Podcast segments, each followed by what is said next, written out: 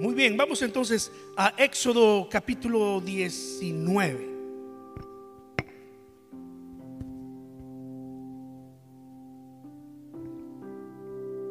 En Éxodo capítulo 19, ahí vamos a estar en algunos versículos. Por supuesto, vamos a mencionar otros versículos de las escrituras que refuerzan la idea de, lo que el capítulo 19 está comunicándonos a nosotros. Gracias. ahora, ahora sí. Estamos en el capítulo 19, justo antes de la revelación de los diez mandamientos. Creo que, que todo mundo ha escuchado hablar de los diez mandamientos, ¿verdad? Bueno, las siguientes dos semanas mi propósito es entrar a un estudio de los diez mandamientos. No vamos a hacer un estudio eh, muy exhaustivo, muy detallado, porque no nos va a dar el tiempo. Se han escrito libros y libros sobre eh, eh, los diez mandamientos y qué significa cada mandamiento, ¿verdad? Pero sí vamos a, estudiarlos a modo de poder encontrar su sentido y, y su aplicación a este tiempo moderno. Si algo se puede decir de los diez mandamientos y que todo mundo debe saber y debe entender es que siguen teniendo validez aún hasta nuestros días. Cuando Jesucristo vino y Él cumplió toda la ley, Él, él, toma los, los diez mandamientos, les da un nuevo significado y los enseña, incluso los resume en dos, que es lo que vamos a ver la semana que viene, los resume en dos. Y sabes, eh, después de Jesucristo, el apóstol Pablo, el que escribe la mayor parte de los libros del Nuevo Testamento a las diferentes iglesias cristianas, él toma los diez mandamientos y los resume en uno solamente, sin quitarle validez a los diez mandamientos, lo resume en uno solamente. Lo vamos a ver con calma. Pero capítulo 19 es la antesala. Dios ha estado... Eh, tratando con su pueblo. Ya leímos en los capítulos anteriores que Dios probó a Israel. Dios probó a su pueblo, ¿verdad? Lo sacó de Egipto, le hizo ver las grandezas de su poder y los llevó a Mara y allí les enseñó que en medio de las amarguras de la vida, Dios siempre tiene el lim para su pueblo. Dios siempre lleva a su pueblo a, esas eh, fuentes de agua dulce y donde había palmeras y el pueblo pudo disfrutar todo esto. Así que Dios eh, toma a su pueblo y como se lo había dicho a Moisés, lleva a mi pueblo al desierto, tráelos a este monte. Ahora, mire cómo empieza en el, en el capítulo 19, versículo 1.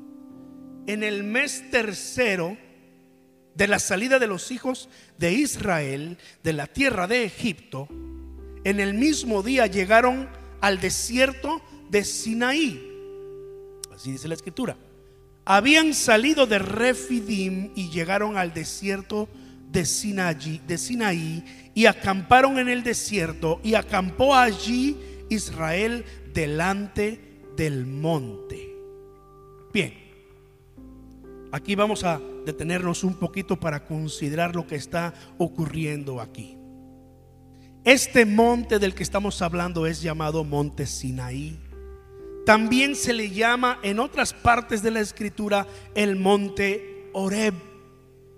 Es el mismo monte. Saliendo de Egipto, bajando un poco hacia el sur, allí estaban, allí estaba la, gran montaña, la cordillera, allí lista. Eh, y, ese lugar fue un lugar exclusivo de Dios para con su pueblo. Ese fue el lugar en donde Moisés estaba pastando las ovejas de su suegro. Ese fue el lugar en donde Dios se le apareció a Moisés, ¿recuerdan? En una, en una zarza, en un arbusto de esos arbustos que son, son secos y, que están ahí en medio de, las montañas en el desierto.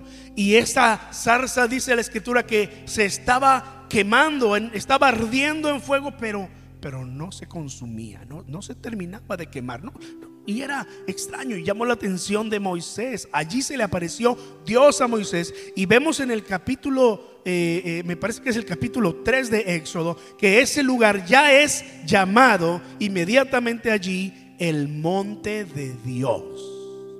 El monte de Dios, porque allí fue donde Dios se encuentra con Moisés. Allí es donde, donde Dios le revela su nombre a Moisés. Yo soy el que soy. ¿Verdad?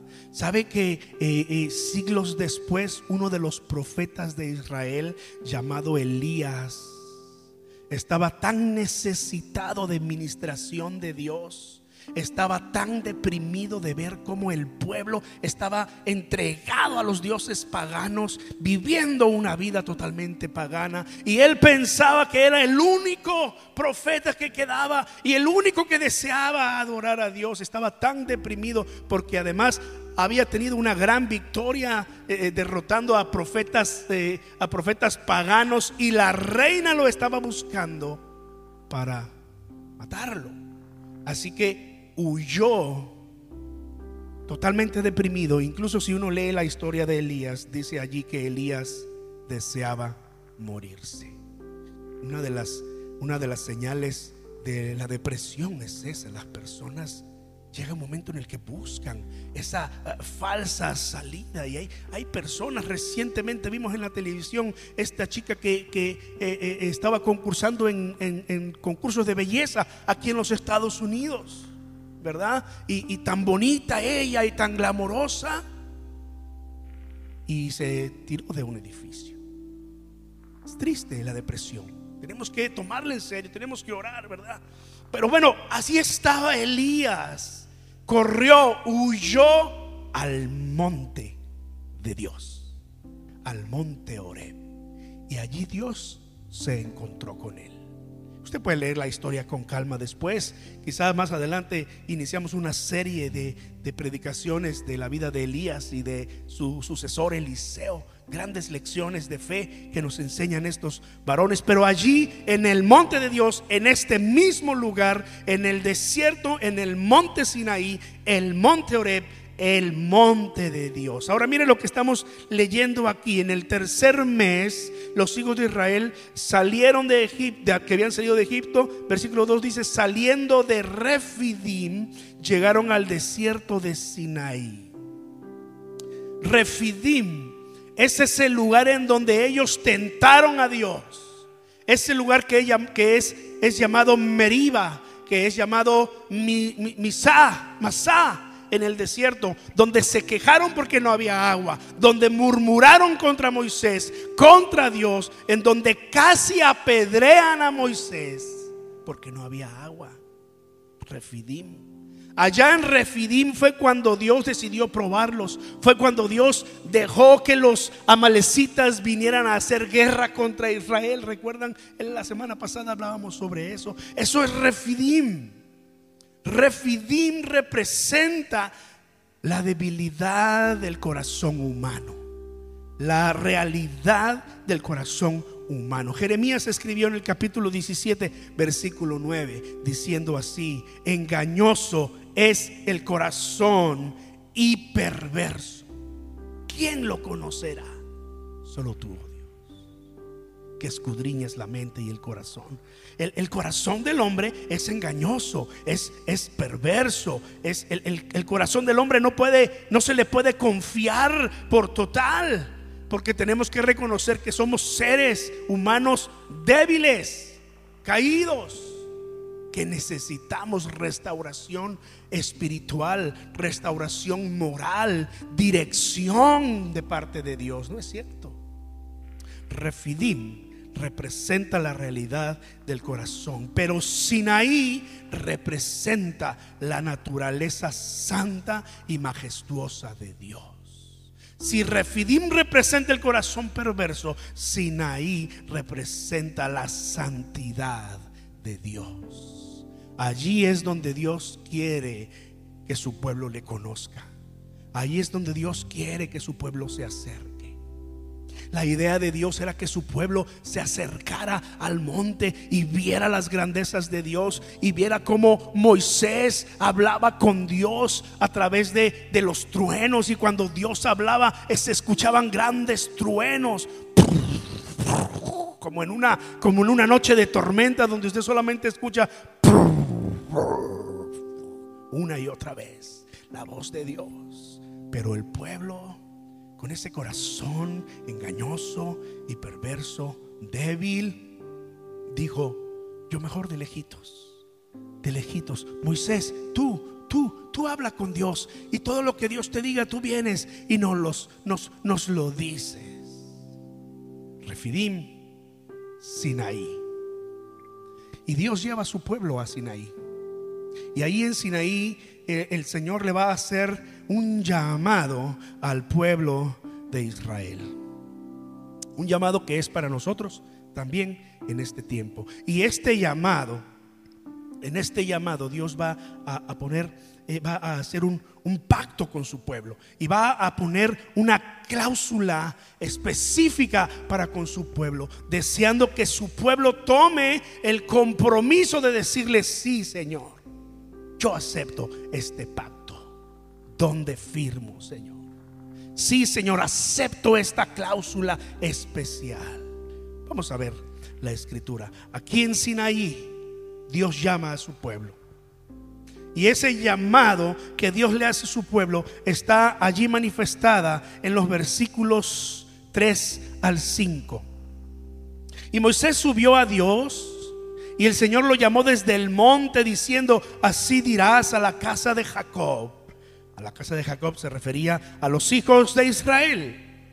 Ustedes vieron lo que hice a los egipcios y cómo los tomé sobre alas de águilas y los he traído a mí. Qué importante versículo, porque nos revela la, la manifestación del poder de Dios y nos manifiesta también la ternura y el amor de Dios para con nosotros. Lo que el versículo 3 está diciendo es el recordatorio que David puso en el Salmo 103, versículo 2. Bendice alma mía al Señor y qué, ¿se acuerdan? No olvides ninguno de sus beneficios. Es lo que está haciendo aquí el Señor. Le, dice, le dirás así al pueblo, ustedes vieron lo que hice a los egipcios y cómo yo los he traído sobre alas de águilas y los he traído a este lugar. No solamente vieron su poder, pero también Dios quería que estuvieran conscientes de todos los beneficios, los cuidados Así como un águila enseña a volar a sus aguiluchos. No están listos todavía cuando son pequeños y el águila les trae alimentación y ellos empiezan a practicar con sus alas. Usted sabe que las águilas empiezan a, mostrarle a sus, a sus crías cómo levantar las alas y vuela, hace vuelos cortos delante de sus hijos para que vean. Usted sabe que las águilas tienen unos ojos potentes, ¿no?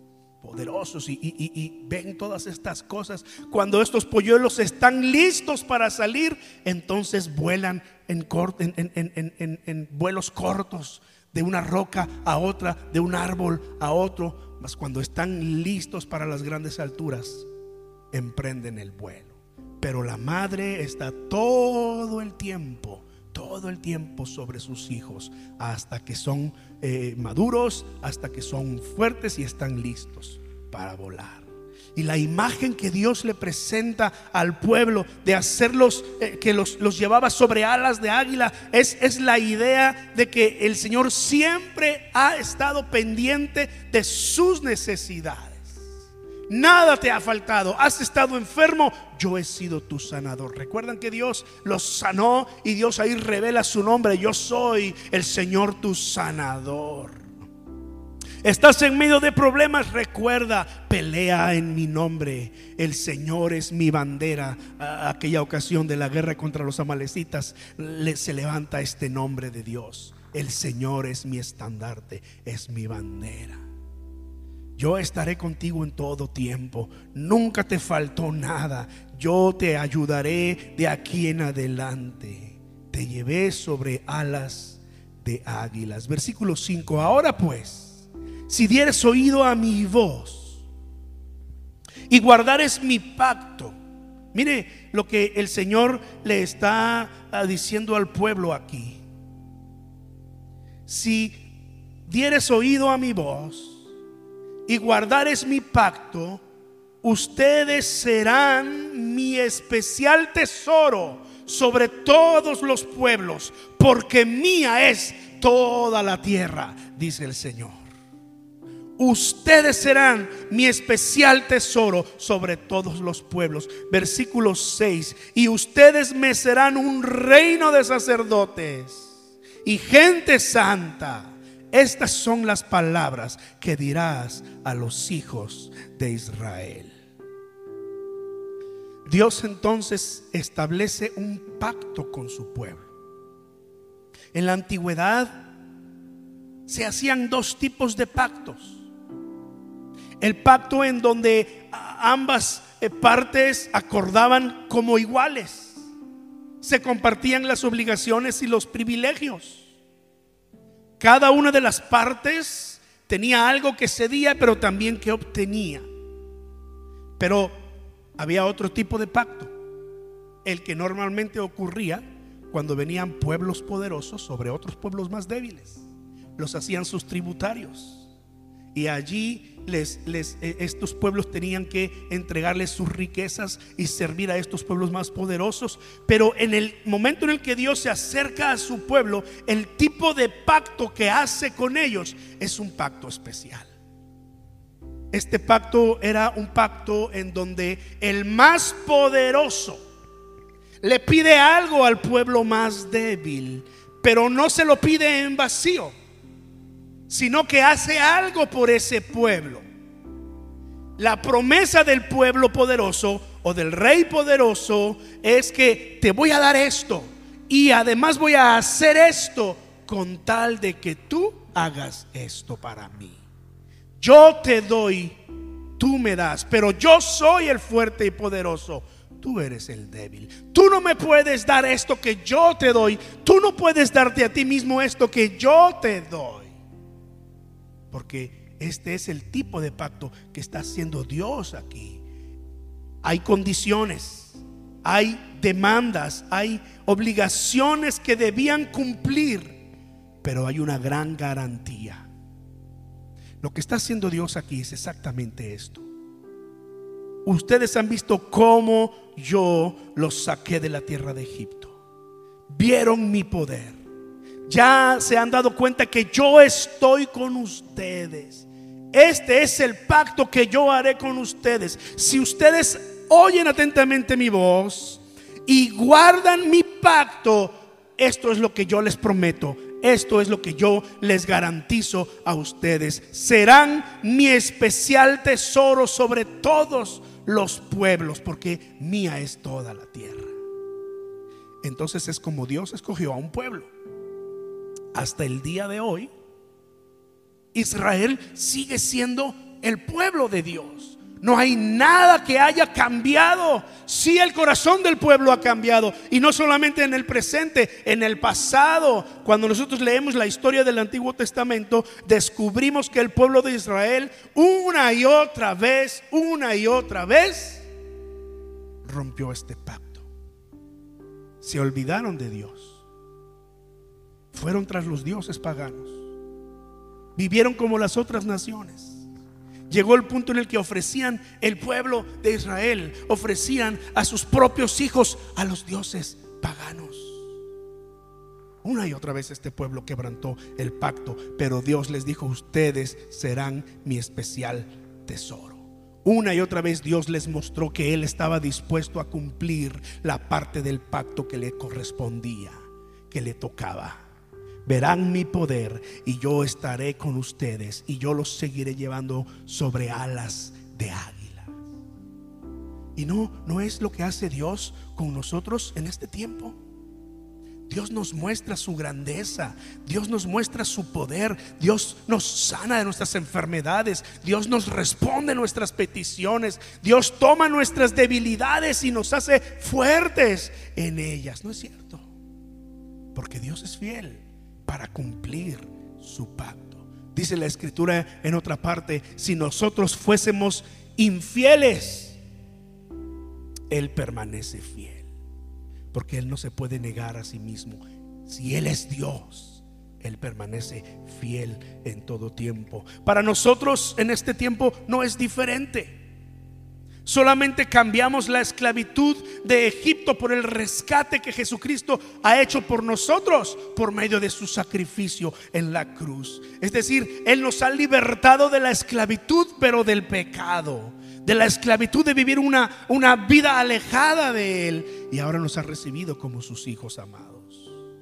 Por eso es que Pedro, tomando estas palabras del versículo 6, escribió en el capítulo 2 diciendo, pero ustedes son linaje escogido, nación santa, un pueblo adquirido por Dios para que anuncien las maravillas de aquel que los llamó de las tinieblas a su luz admirable. Ahora ustedes, antes no eran pueblo, pero ahora son el pueblo de Dios. Antes no había misericordia para ustedes, pero ahora ya hay misericordia para ustedes. Primera de Pedro capítulo 2. Estamos en un lugar de privilegio. Somos el pueblo de Dios. Pertenecemos a Él. Él nos ha escogido a nosotros. Y eso tiene grandes beneficios, hermanos. Tiene grandes beneficios. Dice segunda de Pedro, si quiere ir conmigo allí para que vea ese texto. Segunda de Pedro capítulo 1, versículo 3 y 4. Dice aquí, como todas las cosas que pertenecen a la vida y a la piedad nos han sido dadas por su, por su divino poder, mediante el conocimiento de aquel que nos llamó por su gloria y excelencias, Jesucristo, por medio de las cuales nos ha dado preciosas y grandísimas promesas para que por ellas llegáramos nosotros a ser participantes de la naturaleza divina, habiendo huido de la corrupción que hay en el mundo a causa de la concupiscencia, de los malos deseos del corazón. Wow. Todas las cosas que pertenecen a la vida y a la piedad nos han sido dadas por su divino poder por medio de Cristo es lo que dice el versículo 3. Y luego el versículo 4 dice, y yo creo que es un versículo que tenemos que tener subrayado todos en nuestra Biblia, por medio de las cuales nos ha dado preciosas y grandísimas promesas. Todas las miles de promesas que están aquí en las escrituras, dice el apóstol Pedro, nos las ha dado a nosotros. Este es el pacto que Dios ha hecho con nosotros. Él nos da sus promesas, Él nos asegura sus bendiciones, Él nos dice, yo estaré con ustedes. Pero yo quiero que ustedes sean mi pueblo especial. Yo quiero que ustedes sean mi especial tesoro.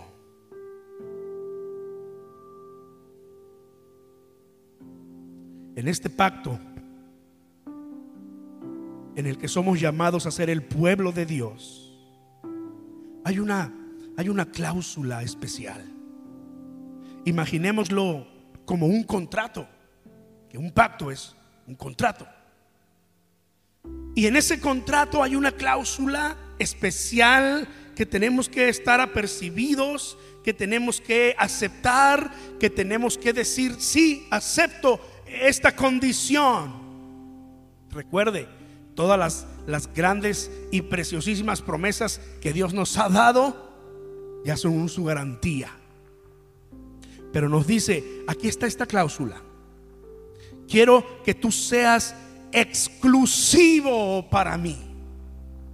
Cuando yo leía esto y pensaba en, en, esta cláusula de exclusividad que Dios quiere que nosotros aceptemos y firmemos y nos comprometamos con ella, estaba pensando en los eh, en los artistas de este tiempo.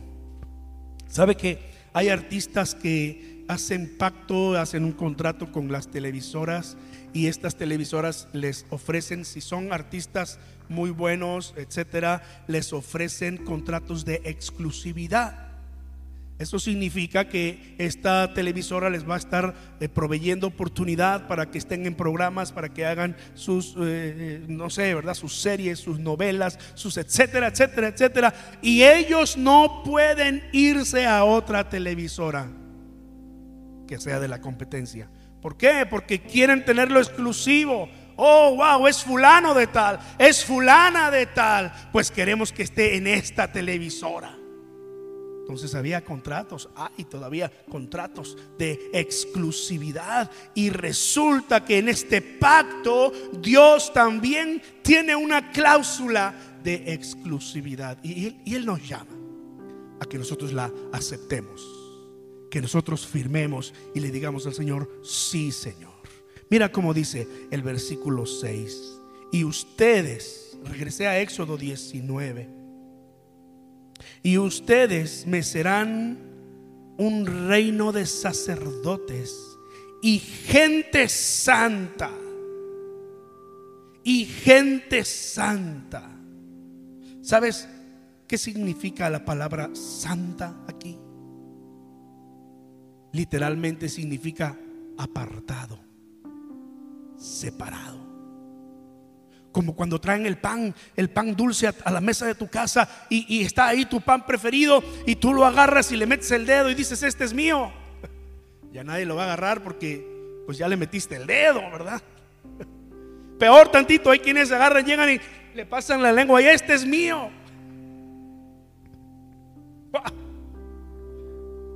Apartado, separado, exclusivo. Nadie va a querer agarrarlo además, ¿no? Nadie lo va a Pero ese es mío, pertenece a mí y a nadie más. Y le he puesto mi sello ahí. Nadie lo puede agarrar. Hay ocasiones en que ya ni siquiera hay que hacer eso. La mamá pone el pan allí y dice, pero eso es de su padre, no lo agarren. Y hay lugares en donde eso ya ni siquiera funciona, ¿verdad? ¿Cuántos dicen amén? Ese es de su padre. Cuando llega su padre en la tarde después del trabajo ya no está. alguien lo agarró. Pero esta exclusividad revelada en la palabra santa significa eso, apartado, separado para un uso honroso. ¿No es usted de aquellos que tienen en su casa cosas especiales? Por ejemplo, una vasija, una, una, una, vajilla especial que no quiere utilizarla, tiene ahí en su alacena presumiéndole a la gente que llega a visitarlos. Y cuando usted va a comer, usted utiliza los platos comunes, ¿verdad? Esos baratones que compramos en la Walmart, ¿no? Porque usted no quiere sacar esa, esa vajilla exclusiva. Si usted ve que alguien lo está haciendo, se molesta y dice, no, no, no, para eso están estos que están aquí. Estos no importa si se rompen. Pero usted tiene una vajilla apartada, exclusiva, para usos honrosos. Este contrato de exclusividad nos está diciendo eso. Mire el versículo 10. Versículo 10. Moisés le refirió las palabras del pueblo al Señor. El pueblo dijo, sí, vamos a aceptar el pacto que Dios hace con nosotros. Y entonces el Señor dijo a Moisés, ve al pueblo, ¿está en el versículo 10? Ve al pueblo y ¿qué? Santifícalos, dice y santifícalos hoy y mañana y laven sus vestidos. Santifíquenlos. Viene de la misma palabra que leímos en el versículo 6 donde dice gente santa. Santa y santifíquenlos. Viene de la misma raíz. Apártalos. Apártense. Santifíquense. La idea es que el pueblo de Israel, que estaba a punto de acercarse al monte de Dios, se santificara a sí mismo, se limpiara, lavaran sus vestidos, se bañaran, no comieran los alimentos que Dios no quería que tomaran. No hicieran lo que Dios no quería que hicieran. Que estuvieran en ese momento listos, preparados y exclusivos para ese encuentro en el monte de Dios. Así que eh, el Señor le dice a Moisés, bueno, ve al pueblo y santifícalo. Y luego en el versículo 14, nuevamente dice allí, cuando suene eh, perdón, y después descendió Moisés del monte al pueblo y santificó al pueblo y lavaron sus vestidos y dijo al pueblo, estén preparados para el tercer día. Y luego hizo una nota aclaratoria allí, no toquen mujer. Aquellos que estaban casados, parte de santificarse en este momento para esta ocasión incluía, no toquen mujer, espérense esta noche hasta después que Dios nos haya revelado su palabra y su pacto y su voluntad, entonces volverán a su vida cotidiana. La idea aquí era estar santificados en todo el sentido de la palabra. Pero la palabra para nosotros significa que Dios tiene el deseo de que seamos su pueblo exclusivo que nosotros no le demos nuestra devoción, nuestra fidelidad, nuestro amor a nadie más que solo a Él. Que Él sea nuestro único Dios. Él desea santificar nuestra vida de esa forma. Él nos dice, en el mundo vas a encontrar muchas formas de contaminarse. Ten cuidado santifícate. Mira este, e, esta cláusula de exclusividad. Quiero que seas mi pueblo santo. Acompáñame en estos versículos, primera Tesalonicenses, en el Nuevo Testamento. Quizás estoy diciendo los textos muy a prisa, pero es que el tiempo no me espera. Primera Tesalonicenses capítulo 4 en esa sección donde dice la vida que agrada a Dios. Dice el versículo 2, porque ya saben qué instrucciones les dimos por el Señor Jesús. Versículo 3, pues la voluntad de Dios es su santificación. Dice eso su Biblia. Su santificación. Que se aparten de fornicación. Pues la voluntad de Dios es su santificación. Misma palabra, mismo significado. La voluntad de Dios es que nosotros seamos de uso exclusivo para Dios. Aquí no hay lugar para otro Dios. Aquí no hay lugar en adoración, en devoción, para otra cosa que no sea Dios. Y todo lo que tiene que ver con Él. Segunda a los Corintios capítulo 7, versículo 1 dice, así que amados, puesto que tenemos estas grandísimas y preciosas promesas, limpiémonos de toda contaminación de carne y de espíritu, perfeccionando la santidad en el temor de Dios. Segunda segundo a, Corintios capítulo 7 versículo 1, perfeccionando la santidad, misma palabra. Vamos a trabajar, vamos a vivir, vamos a hacer las cosas que hacemos cotidianamente conforme a la voluntad de Dios. Eso es perfeccionar la santidad, perfeccionar el ser exclusivos de Dios. Una vida así, hermanos, empieza con la rendición completa de nuestra vida al Señor y se complementa conforme caminamos en Él. Significa que eh, nuestra, nuestro eh, contrato con Dios, nuestro pacto con Dios en santidad se hace evidente en la forma en cómo vivimos, en la forma en cómo tratamos a los demás, en la forma en cómo lo honramos a Él.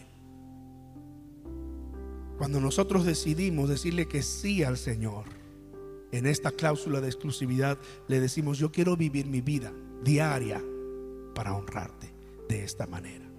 Recuerda, el pacto es, si prestas oído y cumples mi pacto y haces mi voluntad, ustedes serán mi especial tesoro sobre todos los pueblos de la tierra. Yo los llevaré sobre alas águilas.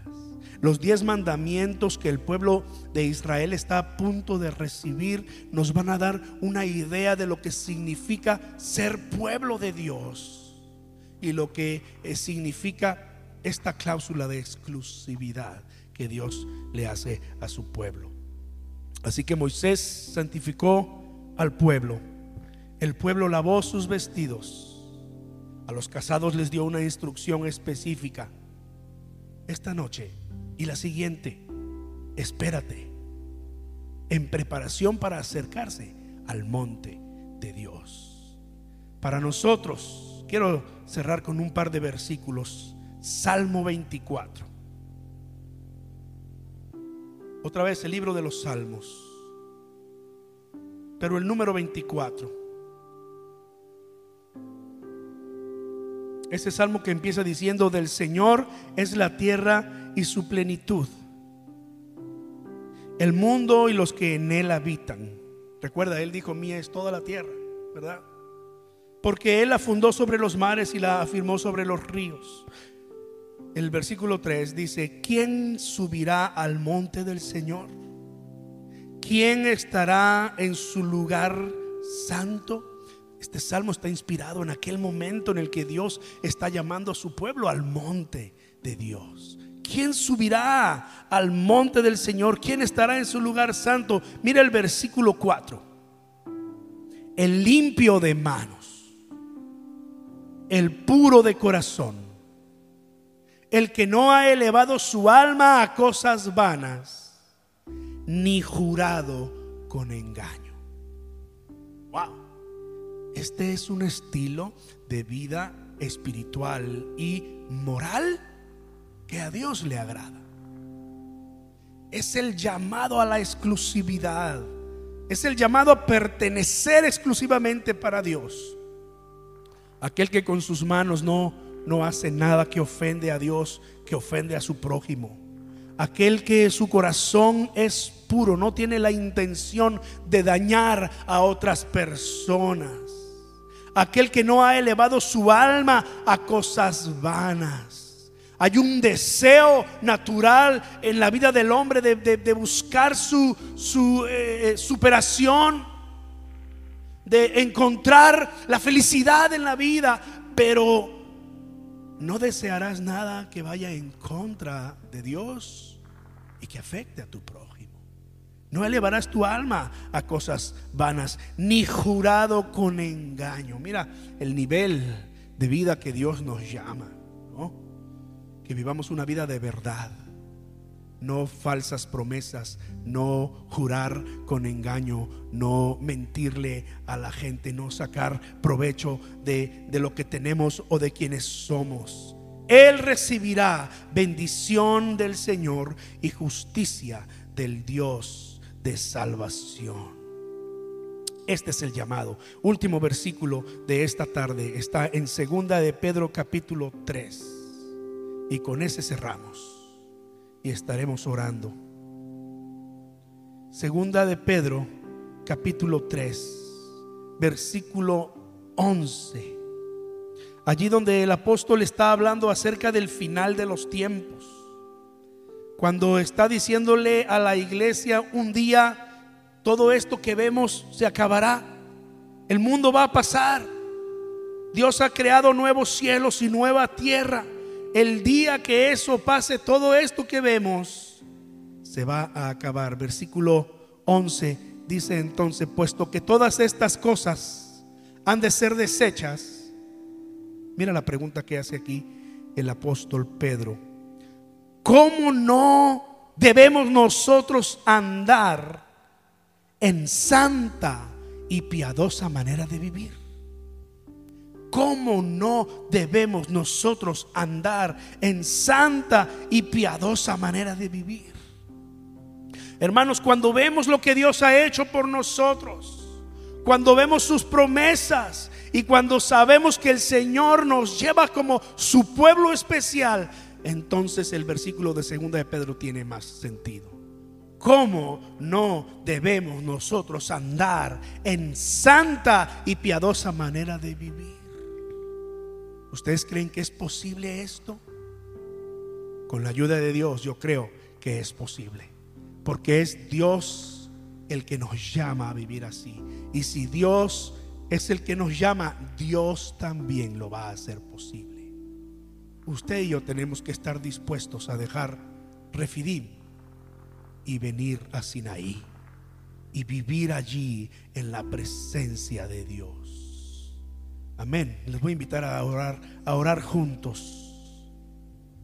Vamos a cerrar nuestros ojos. Vamos a decirle al Señor, entiendo tu pacto, Dios. Y este llamado sigue vigente para mí hoy. No, tú nos llamas, tú me llamas a ser tu pueblo santo.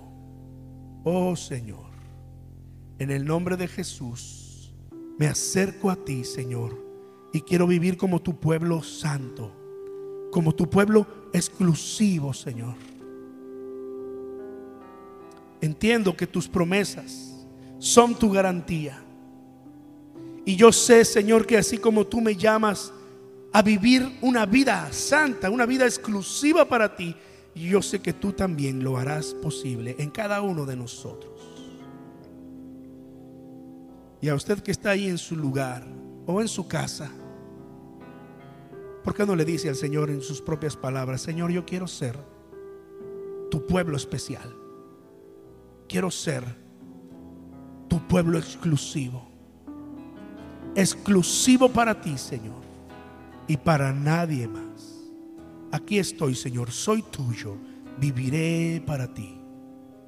Gracias, Dios, por tu palabra. Y gracias por permitirnos responder a tu palabra, Señor. En el bendito nombre de Cristo Jesús. Bendice a tu iglesia.